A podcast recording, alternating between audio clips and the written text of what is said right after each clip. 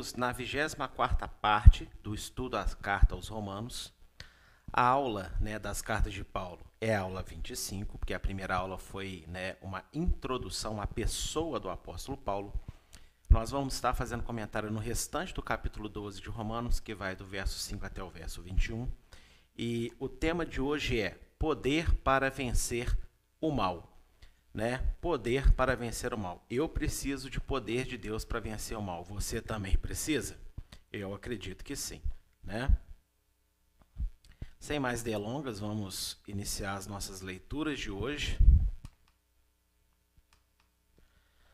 Romanos 12, verso 5. Eu falei dele na aula passada, mas eu preciso de repetir ele hoje. Diz assim: Assim nós, que somos muitos, somos um só corpo no Messias mas individualmente somos membros uns dos outros. Para você que talvez esteja nos assistindo pela primeira vez, está vendo a palavra Messias e está achando estranho, é, a palavra Messias nada mais é que a tradução, né, vamos dizer assim, correta da palavra Cristo. Que quando as pessoas falam Jesus Cristo, elas pensam que Cristo é sobrenome de Jesus. E Cristo significa o mesmo que Messias, Mashir em hebraico, que né, significa ungido. Jesus, o ungido de Deus. Amém? Todo o contexto da carta aos Romanos visava unificar as duas frentes de crentes em Yeshua, judeus e gentios, que tentavam se suplantar em importância perante Deus, quando eram ambos, na verdade, destituídas da glória divina e necessitadas da salvação. Eu tenho falado ao longo dessas 24 aulas sobre as cartas de Paulo, né, sobre as cartas romanas explicados para vocês que o objetivo central da carta é colocar né, judeus e gentios crentes em Roma como aliados, como amigos uns para os outros e não como duas frentes de combate que uma tentava suplantar a outra. Os gentios começavam a pensar que eram tão importantes que substituíam Israel né, nos, seus, nos propósitos divinos. Israel se achava tão especial que achava que só eles eram dignos da salvação e que a salvação em Yeshua era um mérito daquilo que eles eram e não uma carência.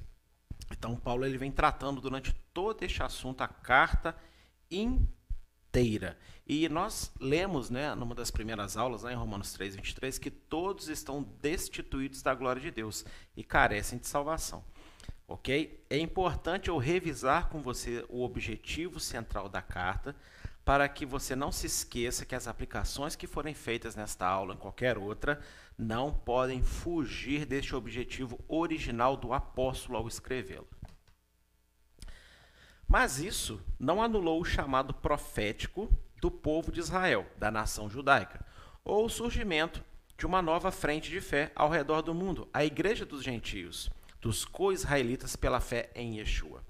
Ou seja, apesar de lá em Roma estar tá esse embate, essa divisão, né, essa disputa entre judeus e gentios, quem é mais amado por Deus, quem tem mais propósito, né, quem é povo de Deus de verdade, é, a disputa dos homens não anula os propósitos divinos. Então, Israel, o povo judeu, continua sendo povo, continua tendo um propósito sacerdotal diante de Deus, continua tendo chamado de ser luz para as nações. Porém, os gentios que aceitavam Yeshua pela fé passavam a ser co-herdeiros de Israel, co-israelitas pela fé, e também passavam a ter o seu propósito na obra de Deus.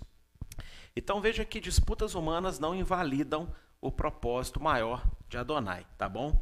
E eu quero reforçar aqui essa leitura com vocês mais uma vez, para que todos possamos entender, né, cada vez mais o que Deus fez, né, é, ao executar o seu próprio filho na cruz. Ele salva a sua própria nação, Israel, mas ele também abre as portas para pessoas de todas, de todas as nações.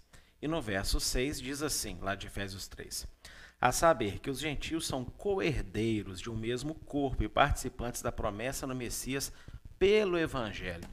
Então, pessoas de todas as nações crentes em Yeshua, crentes em Jesus, elas são agora co-israelitas pela fé.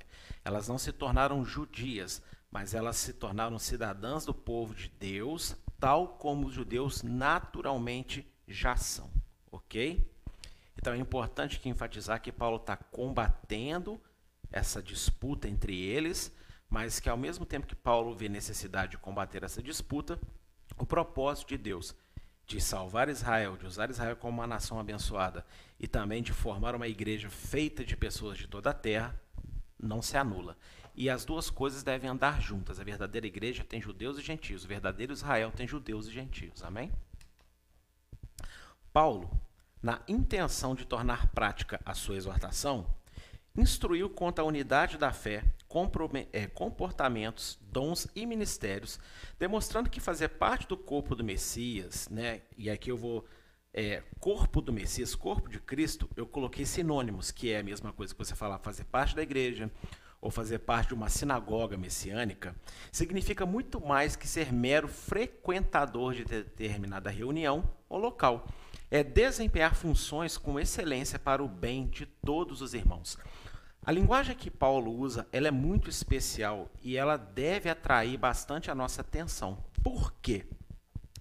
Paulo ele compara, né, as pessoas que fazem parte do povo de Deus, da igreja, da sinagoga messiânica, né, é, como um corpo. E quando Paulo compara é, as pessoas com o corpo, ele está dando um toque muito íntimo para esse relacionamento entre irmãos. Porque um corpo ele funciona todo num conjunto. Né? O corpo ele sente é, a dor em qualquer parte que ela se manifestar. E um, corpo ele é comandado pela cabeça, né? mas ele trabalha todo em prol de si mesmo. Então, cada membro tem a sua função para o benefício do todo. Então, quando Paulo compara o relacionamento entre as pessoas, com, colocando elas como membros de um corpo, ele está dizendo que você ser é, filho de Deus, você ser servo de Deus, crente em Yeshua, seja judeu messiânico, seja protestante ao redor do mundo, é muito mais do que você escolher um lugar com uma placa, um CNPJ para frequentar, né? Ou até mesmo fazer uma reunião na sua casa com algumas pessoas que professam a mesma fé, tá bom? Ser cristão, ser servo de Deus é muito mais do que estar num lugar, é você desempenhar funções para beneficiar todas as pessoas que estão ali contigo. Então, você ser servo de Deus envolve relacionamento, envolve comunhão.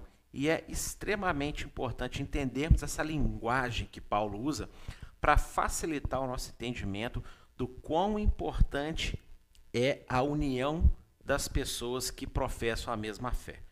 É, Talvez um dos fatores que levem hoje o cristianismo a ter um índice de crescimento muito baixo em comparação com outras religiões é que em outras religiões você consegue perceber um nível de, de união, né, de interação muito maior do que às vezes dentro da comunidade que crê no Deus verdadeiro.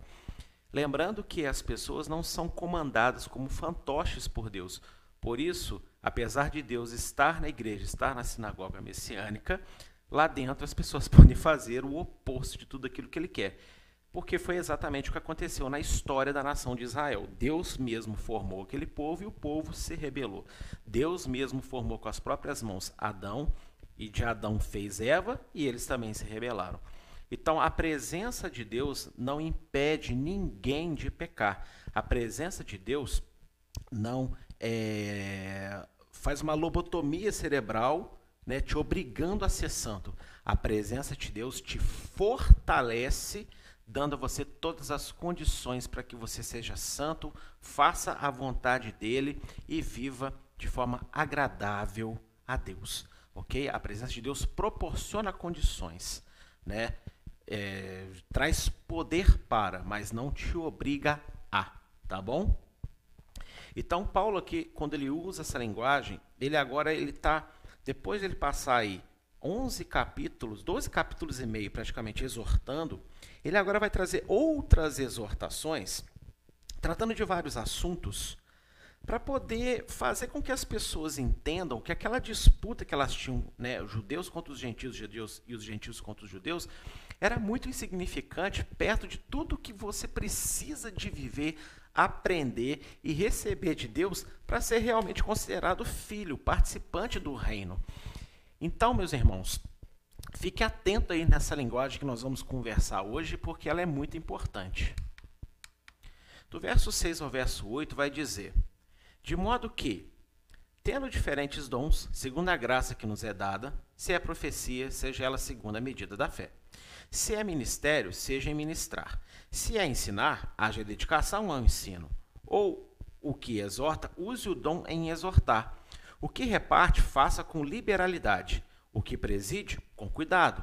E o que exercita misericórdia, com alegria. Nos meios neopentecostais e pentecostais, principalmente, quando se fala de dons do Espírito, logo se pensa em 1 Coríntios 12, de 1 a 12. Mas Paulo, no texto acima, citou outros dons que não aparecem na carta aos Coríntios. Meus irmãos, é, quando você fala de dons do Espírito, principalmente nos meios pentecostais e neopentecostais, as pessoas já vão em 1 Coríntios 12 e já falam: ó, existe nove dons espirituais, são esses nove aqui, e, e ficam ali. Só que agora, Paulo, no texto de Romanos 12, ele está falando de dons, olha, diferentes dons segundo a graça que nos é dada, e aí ele vai listar dons, e não são os mesmos dons lá de 1 Coríntios 12, de 1 a 12. Então é muito interessante notar que, alguns momentos, os apóstolos enumeravam algumas coisas, mas não para quantificá-las, e sim para explaná-las conforme a necessidade daquela comunidade. Então, os dons espirituais que são dados em 1 Coríntios, Paulo explica pela necessidade dos coríntios em ouvir aquela palavra. Assim como agora ele está exemplificando outros dons espirituais pela necessidade dos romanos em ouvir sobre isso. Tá bom? É muito perigoso quando nós queremos quantificar coisas que a Bíblia não quantifica. Você pode quantificar, por exemplo, aquilo que Deus quantificou. É, existem dez mandamentos principais. Existem dois que explicam esses dez. Existe um mandamento novo que Jesus deu no Novo Testamento. Né? É, existe sete cartas a sete igrejas em Apocalipse.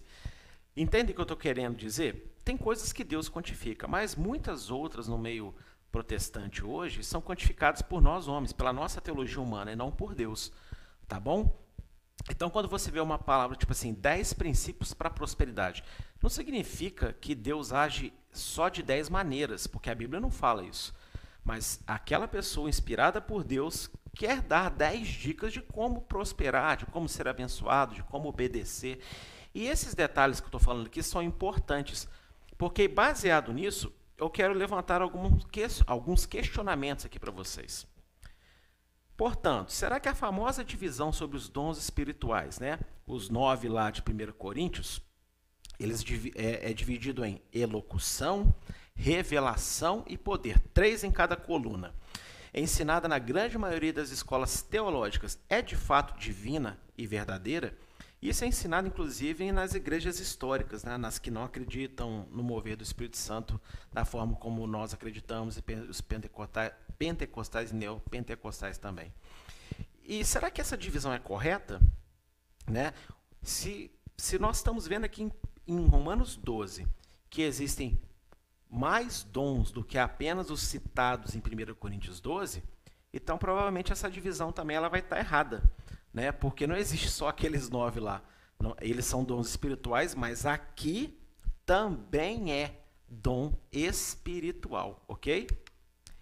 E será que as demais divisões sobre a palavra de Deus, tais como as sete dispensações da igreja e dos tempos, e a separação entre Velho e Novo Testamento, ainda que feitas na boa intenção do ensino, são de Deus? Se por uma análise muito superficial, vemos aqui que existem mais dons do que os descritos em 1 Coríntios 12, que todo mundo ensina que são nove, apenas nove, o resto é outro tipo de coisa, mas não é o que Paulo fala. Será então que essa divisão que a igreja faz, olha, existe sete dispensações: inocência, patriarcal e por aí vai, até chegar na, na, na dispensação da graça. E com isso, com esse argumento, fala-se que a lei acabou e tudo mais. É, as sete dispensações da igreja, né, que eles também falam lá de Apocalipse, porque são sete cartas, sete igrejas, então ela representa sete estágios da igreja desde a volta de Jesus aos céus até a volta dele à terra. Muito bonito isso. Eu entendo que fizeram uma boa intenção de ensinar. Só que essas divisões, como eu comentei né, agora há pouco, elas são humanas e teológicas. Elas não são dadas, ensinadas pelo próprio Deus na própria Escritura. E com isso, talvez a mais importante das divisões que é feita. Existe realmente separação entre Novo e Velho Testamento? O que, que você acha aí? Fala para mim, você acha que existe essa divisão? Eu acho que não, né? Eu acho que não existe essa divisão. É, para mim, a Bíblia é uma só, de Gênesis a Apocalipse. Então, isso aqui, eu estou fazendo esses questionamentos baseado num, num detalhe simples que eu estou mostrando para vocês. Que alguns versos parecem perdidos lá em Romanos 12, nos mostram que existem mais dons espirituais do que em 1 Coríntios 12. Todo mundo faz uma divisão dos dons em Coríntios 12, em elocução, revelação e poder. Mas se não são só esses nove, existem outros, então será que outras divisões que as pessoas fazem também não estariam erradas, como as dispensações, como a separação entre Novo e Velho Testamento, como a divisão entre judeus e gentios, que inclusive é o que Paulo está combatendo aqui na sua carta aos Romanos. Paulo apresentou sete dons espirituais diferentes de 1 Coríntios 12, mas com a motivação certa. Qual a motivação? Em prol do corpo. E o jeito correto para exercê-los. Paulo ele vai falar como exerce cada dom, mas ele dá aqui a motivação para todos eles. E a motivação é o que? Servir aos irmãos, servir ao corpo. Por isso que eu comecei falando sobre essa linguagem que Paulo está usando para comparar pessoas a membros. Porque um membro trabalha e cuida do outro. Então, a capacidade de um membro do corpo é para abençoar a outra parte do corpo e não para ferir, para machucar ou para ignorar tá bom? Cada membro tem a sua função para que contribua para o funcionamento de todo o corpo. Então, aquilo que nós recebemos de Deus como dons espirituais não é para a nossa vanglória, não é para a gente se achar alguma coisa especial, merecedor, diferente. O que nós recebemos de Deus é para nós cuidarmos uns dos outros. E aqui tem que ficar um princípio. Até vou lançar uma hashtag. Tem tempo que eu não faço isso aqui, né? Porque tem tempo que eu não dava aula é, ao vivo. Hashtag cuidar de você é cuidar de mim. Amém? Hashtag cuidar de você é cuidar de mim. Quando nós entendemos que o que nós temos de qualidade vinda de Deus é para cuidar do próximo, nós também estaremos sendo cuidados. Quando você cuida do seu irmão na fé, né, aquilo volta para você. Pode não voltar através da vida dele, mas Deus levanta outras pessoas para te retribuir, porque é um corpo, você não é um corpo sozinho, você é um membro. Então você faz a sua parte, outro faz a parte por você e a você também. Amém? E vamos, eu quero destrinchar aqui esses sete dons, tá bom? Que Paulo mostrou aqui para nós.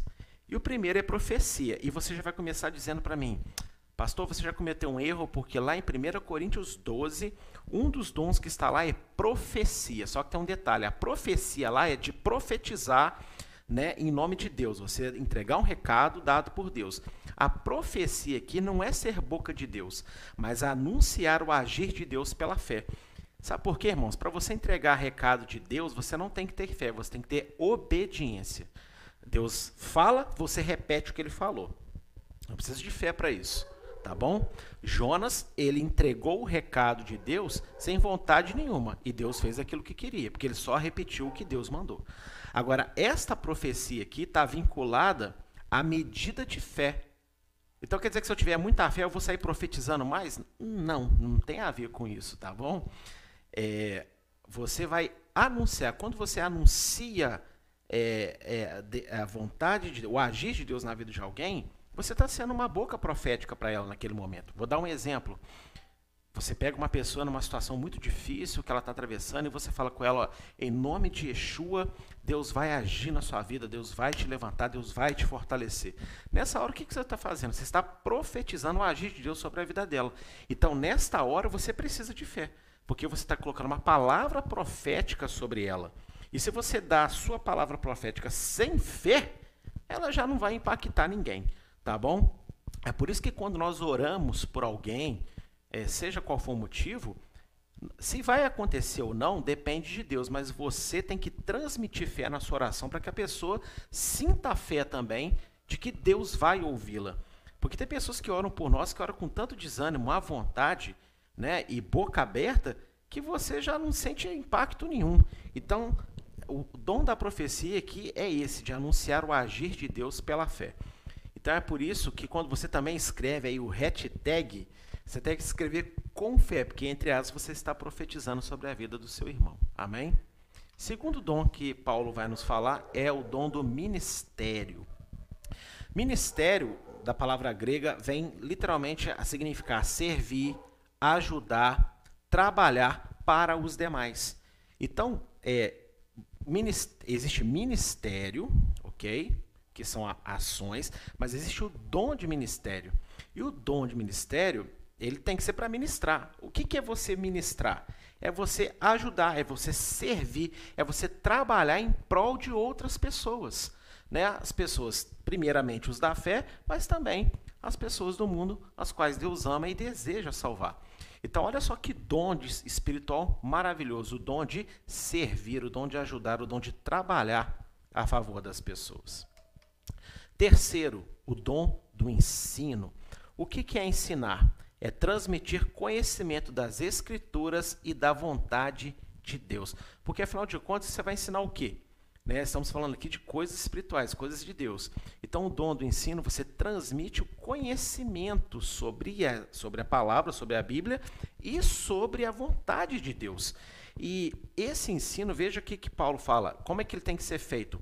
Com dedicação. Por isso, meus irmãos, que é muito complicado a quantidade de pessoas que nós temos hoje ensinando umas às outras que mal conhecem a ferramenta que elas trabalham, que é a Bíblia. Então, uma pessoa pode pregar uma palavra de, motiv de motivação sobre outra, nada contra, ok? Agora, ensinar, que seria doutrinar a pessoa sobre certo e errado, sobre qual é ou não a vontade de Deus, você tem que dominar o assunto, você tem que entender do que está falando. E se você está responsável por muitas vidas, como é o meu caso, que eu sou pastor de uma igreja, eu tenho que dominar a minha ferramenta de trabalho, tá bom? Então, isso é um dom espiritual, transmitir conhecimento, você ensinar para as pessoas o que a Bíblia realmente fala e qual é a vontade de Deus expressada em toda a Bíblia. Por isso que é muito complicado, por isso que é muito difícil nós vermos pessoas usando a Bíblia Sagrada para, às vezes, pregarem coisas que chegam a ser até mesmo antibíblicas. Alguns princípios são até interessantes, são até bons, mas a, nossa função de ensino não é motivar. O nosso papel quanto ao dom do ensino é transmitir, transmitir quem é Deus, transmitir o que Deus gosta, o que Deus não gosta, o que realmente trata a palavra. Amém? quarto dom que Paulo vai dizer é exortação. A exortação é exibir o desvio da fé e consequências, e também a solução. E o que, que ele diz ali sobre exortar? Né? Se você tem o dom da exortação, use o dom para exortar. Ou seja, o que é ter dom de exortação? É você botar defeito nos outros? Não. Porque aquele que só bota defeito, critica, esse não é um exortador, esse é um acusador. Ele é um mini satã. né? Ele é um mini capetinha que gosta de achar, apontar os erros dos outros. Mas o dom espiritual da exortação, você enxerga o desvio que, que, que uma pessoa, uma comunidade ou até a sociedade está tendo, você exibe esse desvio de fé e você mostra as consequências desse desvio. E aí você traz também a solução como se voltar desse desvio e quais são os benefícios de abandonar esse desvio. Então, esse é o dom da exortação. Por isso que eu costumo dizer que um verdadeiro profeta não é aquele apenas que é, exibe o pecado ou diz que Deus fala para ele é, o, o, que os outros fazem de errado. É aquele que traz é, solução para o problema apresentado. Se você olhar em todos os profetas, todos os profetas bíblicos que nós temos nas Escrituras, eles mostram o pecado, eles expõem o pecado, eles mostram a consequência, eles prometem uma punição se não houver arrependimento, mas eles também apresentam uma solução e promessas de vida para os arrependidos. Isso é um, isso é um princípio bíblico, tá bom? Então, a exortação, ela não é só apontar o erro, ela é dar também o caminho a se seguir quando se erra, ok? Quinto dom espiritual, repartir. O que é repartir? O dom de repartir pegar do que tem e dividir com os que passam necessidades. Então, isso também é um dom espiritual. Você tem e você, quando vê alguém necessitado, você é, prontamente tira do que é seu e reparte com aquele que não tem nada, né? ou com aquele que tem pouco. E isso é um dom espiritual também, tá bom? É, tem pessoas que doam, que fazem ofertas. Mas existem pessoas que você pode reparar que ela tem um coração diferente para isso. E isso também é um dom espiritual, um dom do espírito.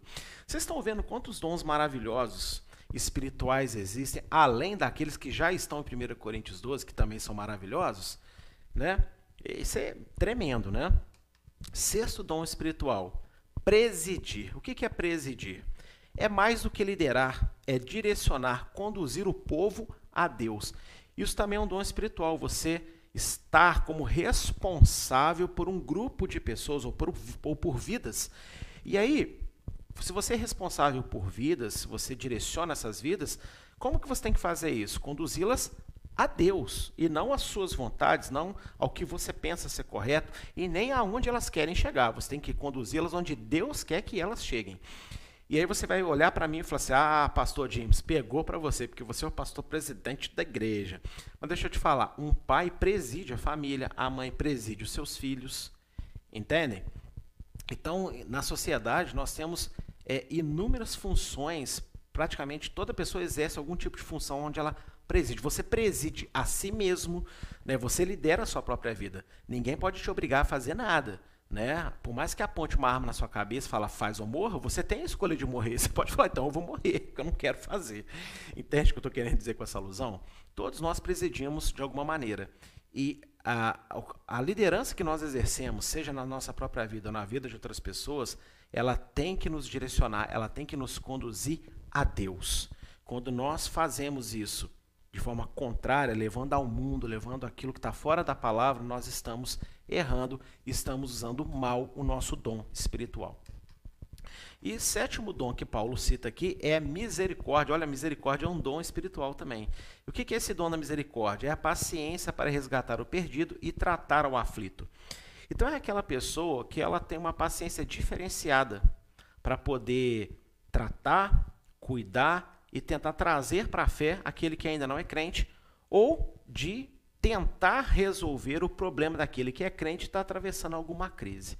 Né? Então, isso também é um dom de misericórdia. Agora, não pense que quem tem dom de misericórdia é bobo dos outros, né? E, e vai ser enganado para sempre, tá bom? Tudo tem limite. Deus tem limite para a misericórdia dele, né? Ah, que isso? Deus tem limite? Tem. A volta de Jesus é o limite da misericórdia de Deus. Quando Yeshua voltar, a misericórdia dele acaba com o pecado, tá bom? Então existe, existe limite. Assim também existe limite para as pessoas que têm o dom da misericórdia. Elas não vão ser feitas bobas dos outros para sempre. Alguma hora Deus vai cessar aquilo ali. Mas você está vendo aqui que dons maravilhosos que nós temos aqui e são dons espirituais. Devemos orar a Deus também para é, é, exercer, receber esses dons aí também, tá bom? Do verso 9 ao verso 11, Paulo vai seguir dizendo: O amor seja não fingido.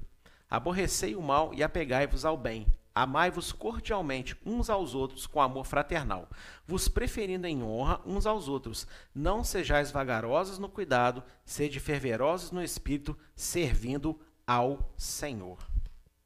Muitos aprendem a tolerar pessoas ao seu redor, sejam parentes, irmãos na fé ou aqueles que lhes causam aborrecimento.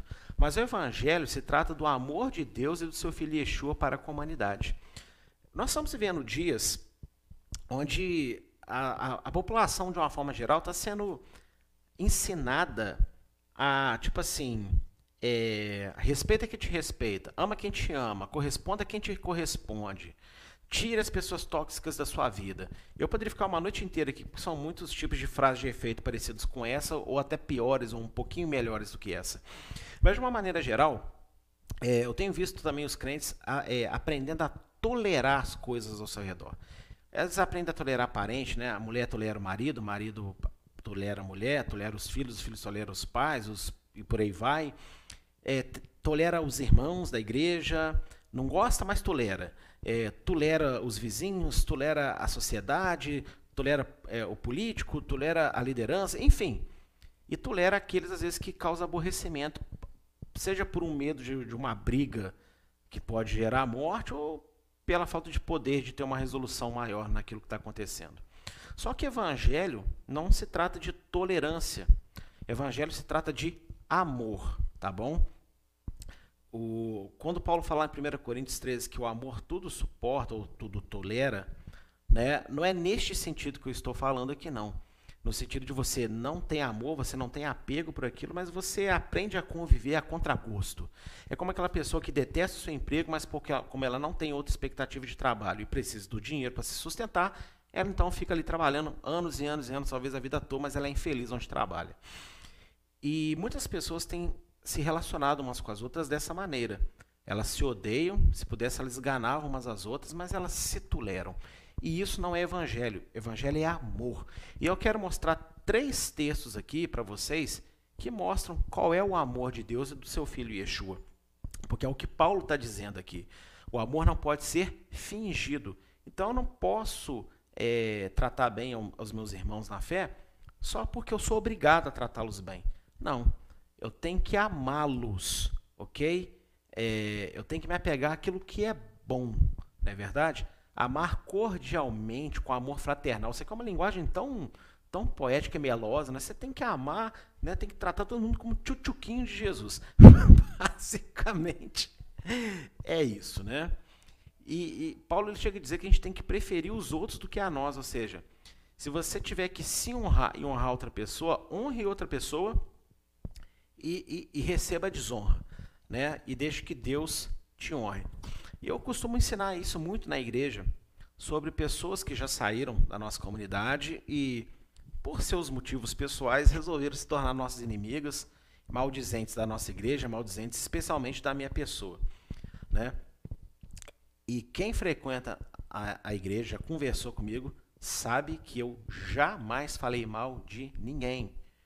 É, eu não falo mal, eu não exponho nada do que aconteceu, porque eu não vou ganhar nada.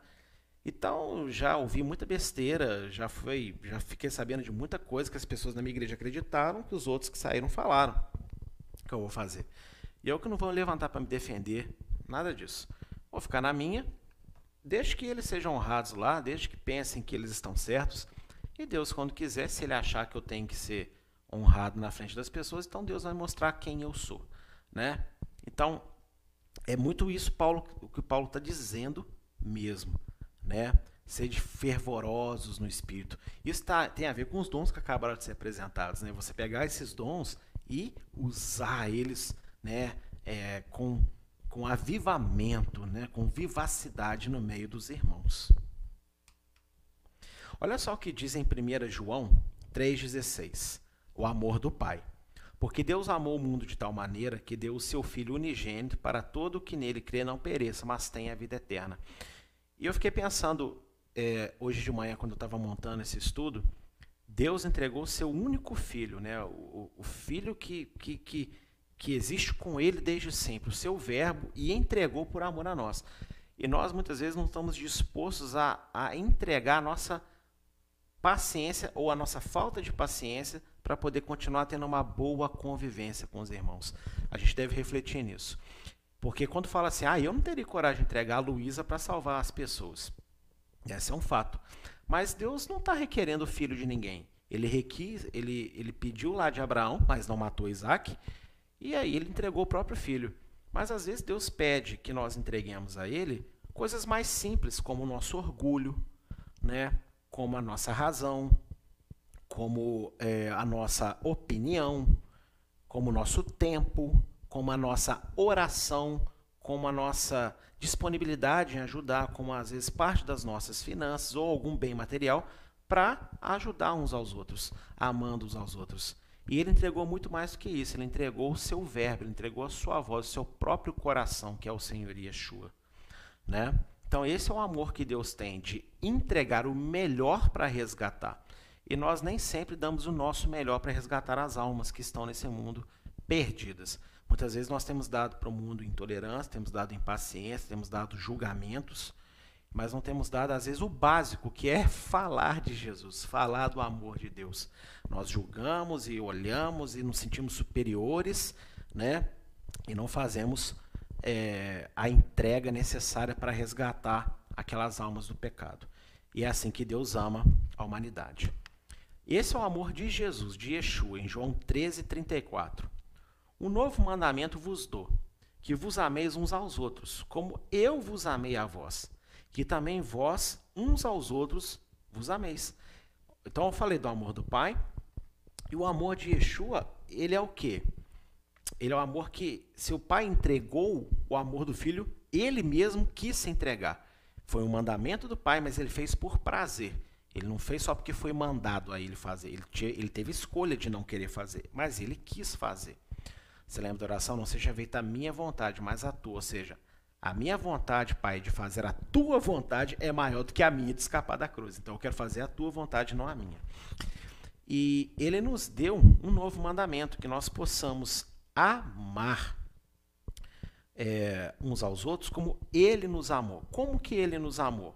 Primeiro, ele fez um jejum de glória de 34 anos, o maior jejum da história da humanidade. 34 anos e Yeshua deixou de ser Deus e passou a ser né, um ser humano comum. Jejuou de glória.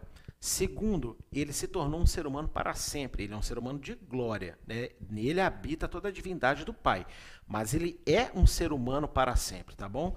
É só você lá, ler lá em, em, nas cartas de Paulo Tessalonicenses quando fala: temos um só Deus, nosso Pai, e um só intermediador entre homens e Deus, a saber, Jesus, homem. Paulo ainda fala assim, homem, porque ele se fez homem para todo sempre. Então, olha só, mais uma renúncia que Yeshua fez, se tornando em forma corpórea humana para todo sempre. E Yeshua, ele se entregou na cruz, passou tudo aquilo, porque ele, não foi só uma morte de crucificação que ele, que ele, que ele enfrentou. Aquelas chicotadas, a lança atravessando o seu, a sua lateral, ali você tem que entender que o peso de todos os pecados cometidos ao longo da história humana estava em cada uma daquelas chicotadas, estava naquela lança que o transpassou, estava naqueles pregos, estava no peso do seu próprio corpo ali, ó, pendurado na cruz. A crucificação de Yeshua foi pior do que qualquer outra, tá bom? Porque ele carregava ali o peso do pecado de toda a humanidade, de toda a existência. E como que ele nos ama? Ele nos se entregou por nós, passando tudo que ele passou. E como eu disse, reforçando mais uma vez o que eu falei de João 3,16, nós às vezes não estamos dispostos a entregar muita coisa para resgatar os nossos irmãos. E como Paulo disse, né? Para nós não sermos vagarosos no cuidado, mas sermos fervorosos, aborrecendo o mal, ou seja, aborrecendo essa, essa tolerância que não ama, e Yeshua também disse em Mateus 5,44: Mas eu vos digo: amai a vossos inimigos, bendizei os que vos maldizem, fazei bem aos que vos odeiam, e orai pelos que vos maltratam e vos perseguem, para que sejais filhos do vosso Pai que estás nos céus.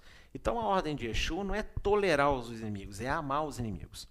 E talvez você me pergunte, mas pastor, como é que eu vou amar uma pessoa que está fazendo isso, isso, isso comigo, que fez, aprontou assim, assim comigo? Você ama essa pessoa quando você, ao falar dela, não a ofende, não a denigre, não deseja-lhe o mal, e você, acima de tudo, ora pelo seu bem. Você deve orar pelo bem de quem te faz mal. Mas como pode? Eu quero que Deus faça justiça. Não peça justiça, peça a Deus misericórdia. Você pode pedir a Deus para agir com justiça, mas não para que Deus julgue aquela pessoa e puna aquela pessoa em retribuição. E nós vamos falar isso um pouco mais à frente nos textos aqui desta aula. Mas o amor que Deus espera, o amor não fingido, que aborrece o mal, se apega ao bem, o amor cordial, fraternal, né, onde você coloca a vida do, do, seu irmão à frente da sua própria vida, o amor que você não é preguiçoso para amar, mas você lhe ama com aquela paixão é, viva, né, com aquela paixão espiritual como ao Senhor, esse amor de amar os inimigos. E hoje não basta muita coisa para que as pessoas se tornem nossas inimigas. É, um filho dentro de casa muitas vezes se torna inimigo dos seus pais, porque faz aquilo que desagrada, aborrece, desobedece. E, sabe, pequenos exemplos, um patrão, às vezes uma pessoa na rua que te dá uma fechada enquanto você dirige, naquele momento você fica com aquela raiva daquela pessoa, porque ela te fechou. Então, hoje em dia, o mundo ele propicia inimizades muito fáceis. E que nós devemos fazer por cada uma dessas pessoas? Amá-las. E como que a gente ama elas? Chegando lá, lembra, o amor não pode ser fingido. Então você vai chegar lá, nossa, eu estou tão feliz com você, você me bateu, você me esfaqueou pelas costas. Nossa, mas como eu te amo. Não, isso é fingimento. O que, que você vai fazer? Você vai dobrar o seu joelho e falar: Senhor, tem misericórdia dessa pessoa que me esfaqueou pelas costas, abençoa ela, faz ela ser feliz, para que ela assim mude e tal, prospera, cuida da família, da... entende? Isso é amor, isso limpa o seu coração. Às vezes as pessoas acham que amar é você ficar lá igual o bobo. Não. Amor, o amor aos inimigos é você não nutrir ódio, é você não nutrir vingança, não você não nutrir o toma lá da cá, que é o que a gente muitas vezes está aprendendo nos dias de hoje. Existem situações de defesa, existem situações onde você precisa de reagir né, a determinadas coisas. Só que mesmo quando você reage a um mal, você depois pode dobrar o seu joelho e orar a Deus misericórdia. E foi o que Yeshua fez, não é verdade? Né? Quando ele abriu a boca lá na cruz, o que, que ele disse? Pai, fulmina-os, que eles não sabem a quem estão pregando. Não é isso que ele fala. Ele diz, Pai, perdoa-os, porque eles não sabem o que fazem. Do verso 12 a 18, Paulo vai dizer: Alegrai-vos na esperança, sede pacientes na tribulação, perseverai na oração, comunicai com os santos nas suas necessidades, segue, é, segui a hospitalidade. Abençoai aos que vos perseguem, abençoai e não amaldiçoeis.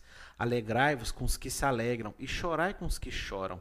Sede unânimos entre vós, não ambicioneis coisas altas, mas acomodai-vos às humildes. Não sejais sábios em vós mesmos. A ninguém tornais mal por mal. Procurai as coisas honestas perante todos os homens. Se for possível, quando estiver em vós, tende paz com todos os homens. Paulo Assim como o autor de Hebreus, após tratar das duras exortações que fez ao longo da carta, deu aos seus leitores inúmeras instruções de vida e convivência, mostrando que há muito a se fazer e pouco tempo a perder com divisões mesquinhas e infrutíferas. Paulo está usando a mesma estratégia que o autor de Hebreus. Por isso que eu, eu chego a acreditar que quem escreveu Hebreus foi Paulo. Só não atesto abertamente porque não está escrito lá que foi ele. Mas é muito similar muita coisa. Então, ou foi o próprio Paulo, na minha opinião, então foi um discípulo muito chegado a ele, e que não é Timóteo, porque o autor de Hebreus fala de Timóteo. Veja, é, Paulo ele dá tanta coisa aqui para a gente se preocupar em fazer, no cuidado um com o outro.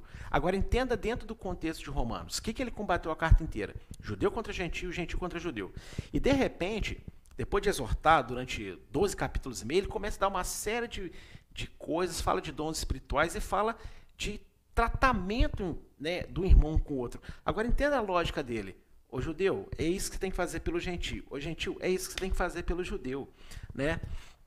É perfeita aqui a inteligência de Paulo, o argumento de Paulo, e a gente traz isso para os nossos dias, né? obviamente. Nós temos tanta coisa boa para fazer uns pelos outros, a gente tem tanta coisa para aprender, para se aperfeiçoar, para que gastar tempo com divisões infrutíferas que só glorificam a Satanás e seus demônios? A gente às vezes perde tanto tempo recontando uma história ruim para duas, três, quatro, cinco, seis, sete, oito, nove, dez pessoas E talvez nenhuma dessas dez pessoas te dê um conselho de shalom, de paz, de resto, né, de graça, para poder apaziguar, para resolver o problema, de forma a todos alegrarem a Deus, e não de forma de você sair beneficiado. Muitas vezes a nossa vitória estarmos em nós não sermos beneficiados, mas nós perdemos a nossa razão para que Deus exerça a dele sobre as nossas vidas e sobre a vida dos nossos opositores. Então eu fiquei pensando muito hoje sobre isso. A gente tem muita coisa boa para trabalhar, a gente tem muito para aprender de Deus, a gente tem muito para ser moldado por Deus no nosso caráter, para ficar toda hora de picuinha. E olha, eu quero dar aqui um, um recado aos casais, principalmente. Convivência a dois não é fácil, é, somos diferentes, né? O marido é diferente da mulher, a mulher é diferente do marido, lógico, mas é, é, não é tão difícil aprender a conviver bem, sabe? Não é tão difícil você ser mais carinhoso, mais atencioso, você ouvir melhor, você se esforçar para fazer algumas coisas melhores. Não é tão complicado assim. O problema é que nós ficamos agarrados naquilo que divide. Sendo que lá na carta de Judas, ele fala para nós, né? que aquilo que nos une tem que ser mais forte que o que nos divide. O que nos une é o sangue do Messias, é o sangue de Yeshua. E às vezes a gente vive como se isso fosse mentira, né? As coisas desse mundo nos, são capazes de nos dividir com enorme facilidade e nós botamos uma dificuldade extrema, às vezes, de conviver com os irmãos. E, olha, assim como eu não casei com um espelho, casei com uma mulher diferente de mim, graças a Deus, eu também congrego com irmãos que não são iguais, iguais a mim, são diferentes de mim em tudo que pudesse imaginar. Né? Mas isso nada mais é do que um princípio divino. Deus não é igual a mim, ele é muito diferente de mim, mas ele está me tornando a sua imagem e semelhança. Então, se nós aprendemos a amar mais e a agarrarmos naquilo de bom que Deus nos ensina através da palavra, nós vamos também influenciar uns aos outros para que todos nós possamos crescer juntos e nos parecermos mais uns com os outros, no sentido de compreensão da palavra, de misericórdia, de tratamento da fé e outra, outras tantas coisas boas que Deus quer proporcionar para as nossas vidas, né? O servo de Deus deve, se houver respeito, ser agradável às pessoas em especial aos descrentes, gerando oportunidade para a evangelização. Né? Veja que Paulo ele dá instruções aqui no texto acima muito interessante, né? Abençoai aos que vos perseguem, abençoai e não amaldiçoeis, como eu tinha explicado até no texto anterior. Né? Você se alegrar com quem se alegra, você realmente não tem inveja de quem está tá indo bem em alguma coisa na vida dela, mas você sentir aquela alegria pela pessoa, a pessoa está alegre, você se alegra com ela. Ela está triste, você, vamos dizer assim, você é, vai é, se solidarizar com a situação dela. Você não vai ficar pensando em, em coisas é, excepcionais nessa vida. Você vai pensar nas coisas humildes, as coisas que vêm de Deus, tá bom? Aquilo que Deus se agrada, não aquilo que o homem busca sem Deus, né? Você vai buscar coisas honestas. Você não vai tornar mal por mal, não é verdade? E o, o versículo 18 ele é especial para mim, porque meu sogro foi usado uma certa feita para falar comigo com a minha esposa, sem saber, dentro do nosso carro, num momento muito difícil que atravessamos, com, com problemas de rebeldia com algumas pessoas, e essa palavra veio: olha, se for possível, se estiver ao alcance de vocês, tende paz com todos os homens. Então, nem sempre é possível a gente ter paz com todo mundo, não é porque a gente quer brigar, mas porque as pessoas que estão vindo contra nós às vezes não nos respeitam. Não tem um mínimo de respeito para que haja um diálogo, para que haja uma conversa, para que se tente chegar ao entendimento. Então, quando não há esse mínimo de respeito, né, aí a gente só ora, se afasta e ora. Mas, se depender da gente ter um pouquinho de paz, né, se depender da gente ter alguma ação ou deixar de ter alguma ação para promover um bom entendimento, uma boa convivência, ou um mínimo de, de, de, de, contato respeitoso, a gente deve fazer. E quando nós fazemos isso, nós abrimos porta de evangelização, viu? Porque esse tipo de atitude fica marcado nas pessoas. Então, no momento oportuno, Deus vai gerar a oportunidade de para que eu e você preguemos o evangelho para aquela alma perdida. Ou, né, venhamos a reforçar o evangelho, talvez em irmãos que estão um pouco desviados da essência do que é a palavra de Deus. Então isso é muito importante. Se depender de você, tente ser pacífico. Né? Se houver um mínimo de condição de, de, de respeito ali, se esforce. Ah, mas só eu me esforço. Mas é o nosso papel. Somos nós que somos cristãos, não são as outras pessoas. Então nós temos que nos esforçar por isso. Ah, pastor, mas o meu irmão é cristão e não se esforça em nada. Mas você está tendo consciência, está ouvindo esse estudo. Então, né, a quem muito é dado, muito será cobrado. E lembre que receber muito de Deus não é um peso, é um privilégio. E do verso 19 a 21 vai dizer o seguinte: Não vos vingueis a vós mesmos, amados, mas dai lugar à ira, pois está escrito: Minha é a vingança, eu recompensarei, diz Adonai. Portanto, se o teu inimigo tiver fome, dá-lhe de comer, se tiver sede, dá-lhe de beber. Por quê? Fazendo isto, amontoarás brasas de fogo sobre a sua cabeça. Não te deixes vencer, mal, é, vencer do mal, mas vence o mal com o bem. Dentro do argumento da carta, você vê como é que Paulo é inteligentíssimo, né? Ele está ali conversando, ele está ali falando, ele está ali combatendo os dois lados, judeus e gentios, e de repente ele chega ensinando dons, chega falando de convivência, de amor, de ceder, de misericórdia, orar por quem persegue. Né? E tipo assim, olha, não, não fica brigando um com o outro, né? Se tiver necessidade, cuida. Tá vendo como é que ele ele está tratando o mesmo assunto o tempo inteiro, só que ele está trazendo os outros elementos para agora suavizar os seus argumentos, né? E é por isso que eu falei aquela hora que a gente não deve é, amaldiçoar nada, a gente deve abençoar as pessoas.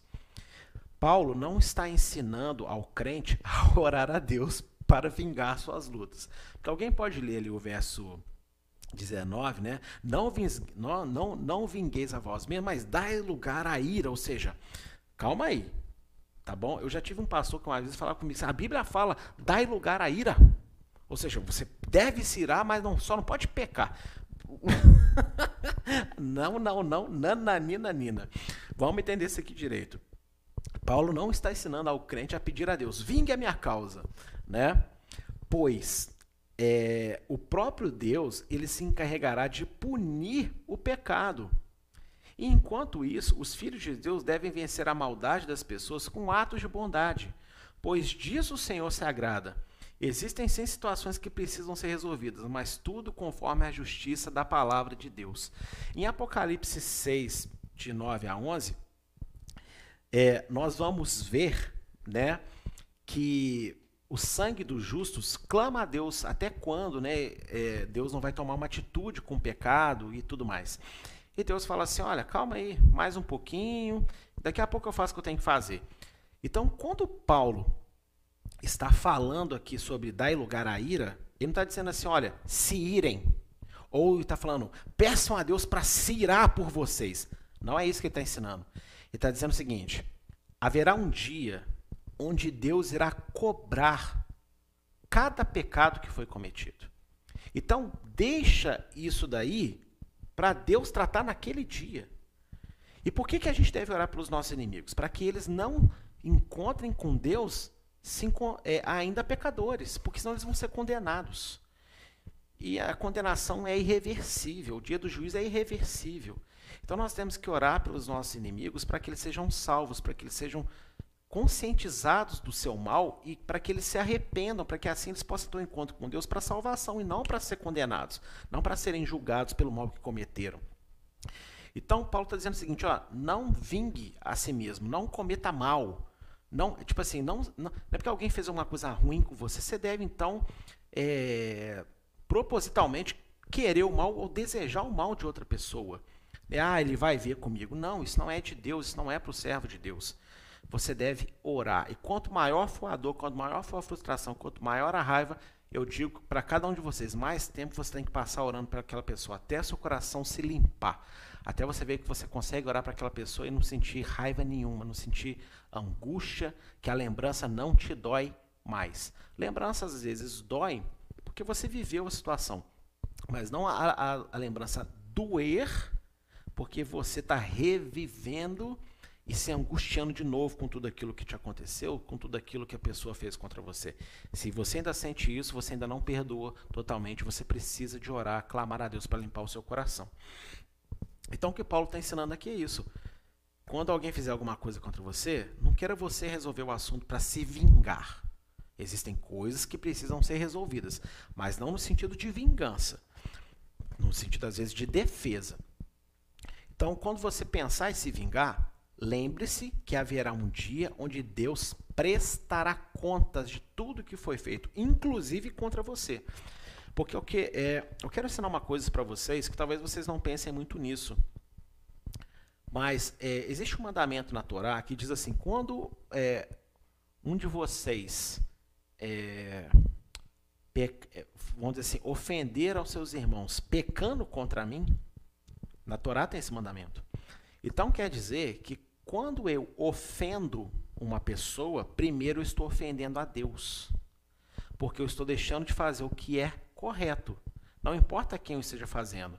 Quando eu faço algo errado, seja muito pequenininho ou muito grandão o meu pecado, o meu erro, eu primeiro estou ofendendo ao Criador, que não me criou para isso.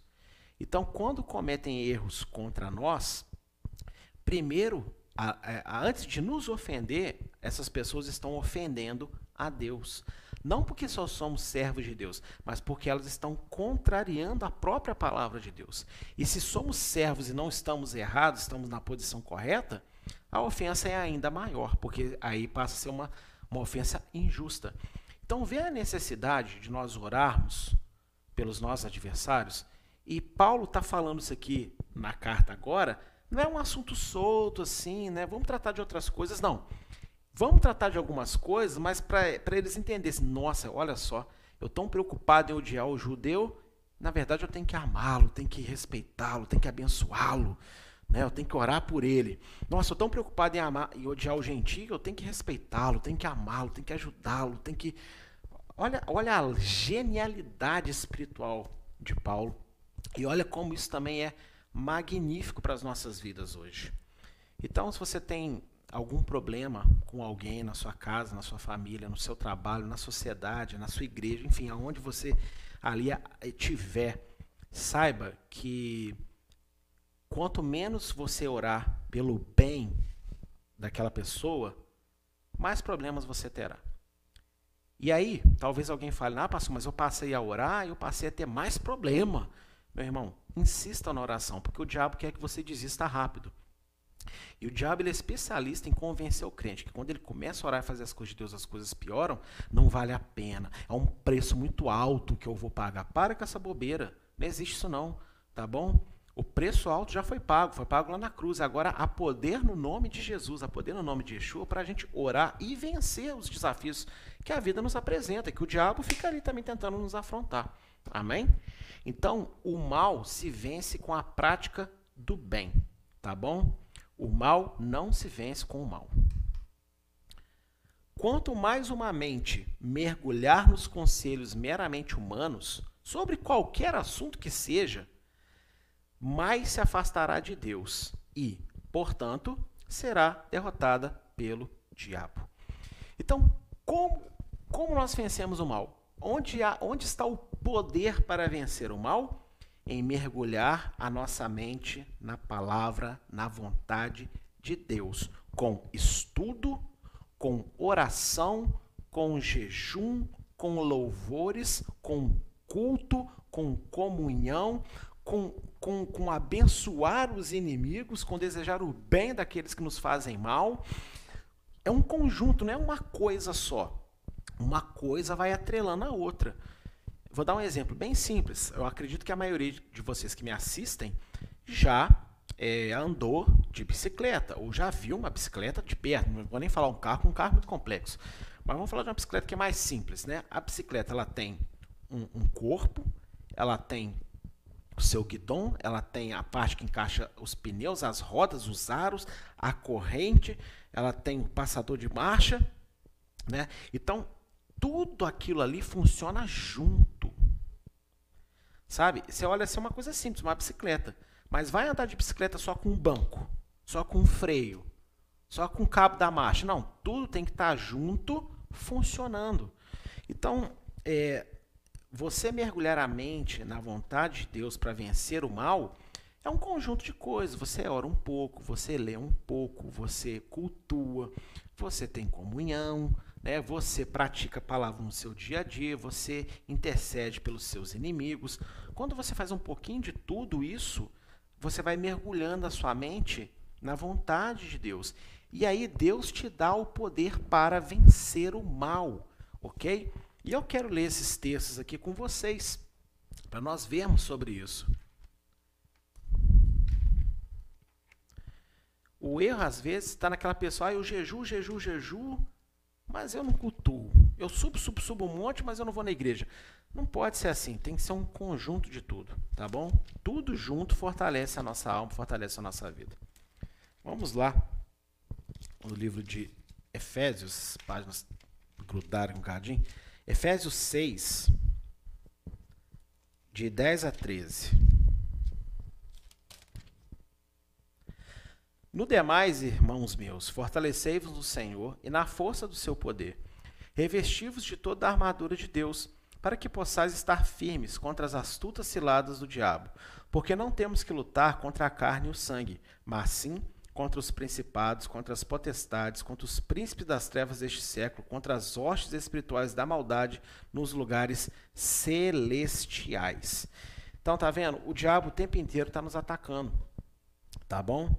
E nós temos que lembrar que por trás de cada ação, de cada fala, às vezes você pensa, ah, mas aí a pessoa sai como coitadinho, tudo. Não, não é a pessoa sair coitadinha. O diabo não pode dominar ninguém que não queira ser dominado, ou que não dê brechas na sua vida para que seja dominado.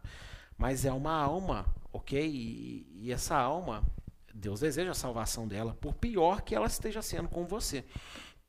E a nossa luta não é contra outras pessoas, a nossa luta é contra a maldade do mundo, a maldade do diabo que está espalhada. O diabo não precisa ficar necessariamente lá na mente da pessoa assim, fala isso para ele. Não.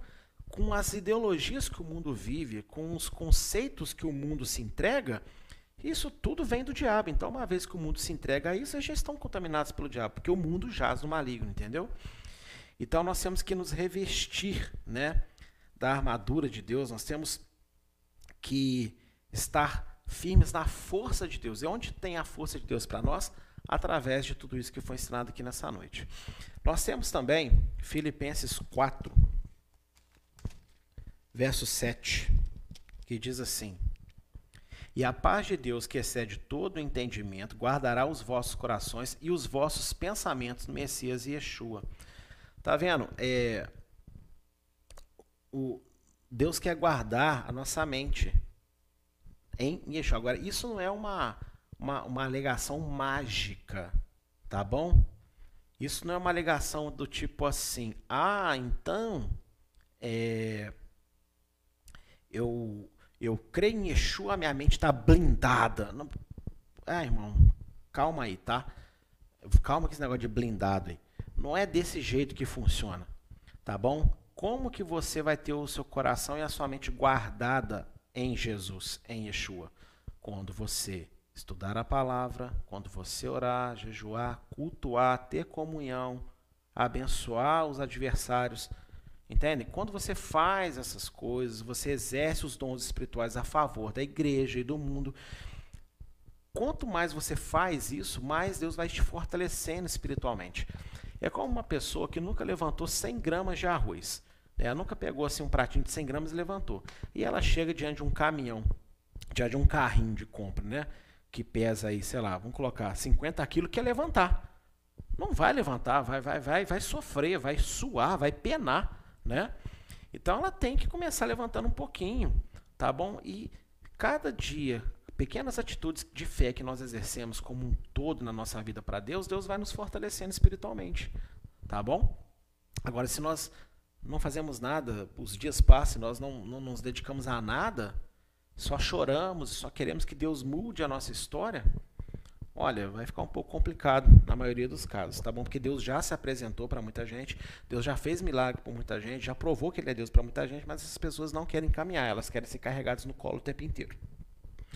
E essa história de que Deus carrega todo mundo no colo o tempo inteiro não é uma verdade bíblica. Tá bom? Jesus passava e falava: larga tudo e me segue. E aqueles que eram carregados, ele falava: levanta, pega o teu leito e anda. Então Yeshua não quer você escravo do teu leito para sempre. Ele quer te curar para que você vá atrás dele com as suas próprias pernas. Entenda a alusão que eu estou fazendo aqui nessa noite. E o último texto aqui, vamos dar uma passadinha em 2 Coríntios, capítulo 10. Versos 4 a 5. Diz o seguinte: Porque as armas da nossa milícia não são carnais, mas sim poderosas em Deus para a destruição das fortalezas, destruindo argumentos e toda altivez que se levanta contra o conhecimento de Deus, levando cativo todo entendimento à obediência do Messias. Então, as nossas armas, o poder para vencer o mal, está nas armas que Deus nos concedeu. Né? E vou repetir pela enésima vez aqui hoje. Quais são essas armas? Orar pelos nossos adversários, fazer o bem, né, exercermos bem os dons que Deus nos concede. Pedimos a Deus dons com um propósito correto, com um propósito certo. Quando você vai fazendo essas coisas, Deus vai curando você, Deus vai fortalecendo a sua alma e você vai vencendo o mal de cada dia, ok? Então, em nome de Yeshua, tome posse dessas coisas, né? Tome posse disso que Paulo está nos ensinando através da carta e vamos parar de ficar focados em divisões, focados em críticas, focados em, em, em, pequenos detalhezinhos que nos incomodam. Lógico, aquilo que eh, banaliza a santidade de Deus, aquilo que, que muitas vezes tem pessoas que têm um entendimento maior já de muitas coisas e por isso se separam mais. Mas só que a gente não pode deixar de conviver com aquele que se separa menos. A gente não pode deixar de amar aquele que ainda se separa menos, a gente não pode desejar deixar de abençoar, de desejar ah, aquilo que é bom sobre aquele que, que se separa menos. Nós temos que ser instrumentos de Deus para ajudá-lo a crescer com a gente, né? Então, o poder para vencer o mal está em se apegar às coisas de Deus. Amém?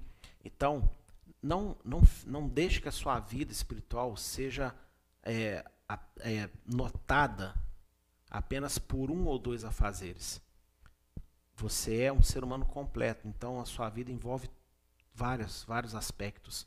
E em cada um desses aspectos, a palavra de Deus, ela te direciona e te dá instruções do que fazer, como pensar, né? E por aí vai.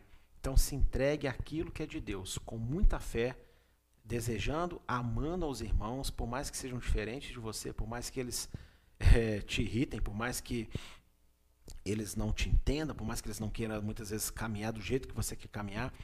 Só que vale muito mais a pena você chegar lá naquele dia, arrastando um monte de gente com você, ajudando eles, do que você chegar na frente de todo mundo sozinho e largou todo mundo para trás. Não é assim que funciona. Nós devemos ajudar uns aos outros e parafraseando o nosso amado pastor Marco, que eu vi que está aí presente na live hoje, né? Como ele sempre gostou gosto de dizer ele na igreja, sozinhos nós vamos mais rápidos, porém juntos nós vamos mais longe. Então, é assim que vencemos o mal, amando uns aos outros como Deus, como Yeshua, o nosso Senhor, o nosso Salvador, nos amou. E esta foi a aula de hoje. Glória a Deus.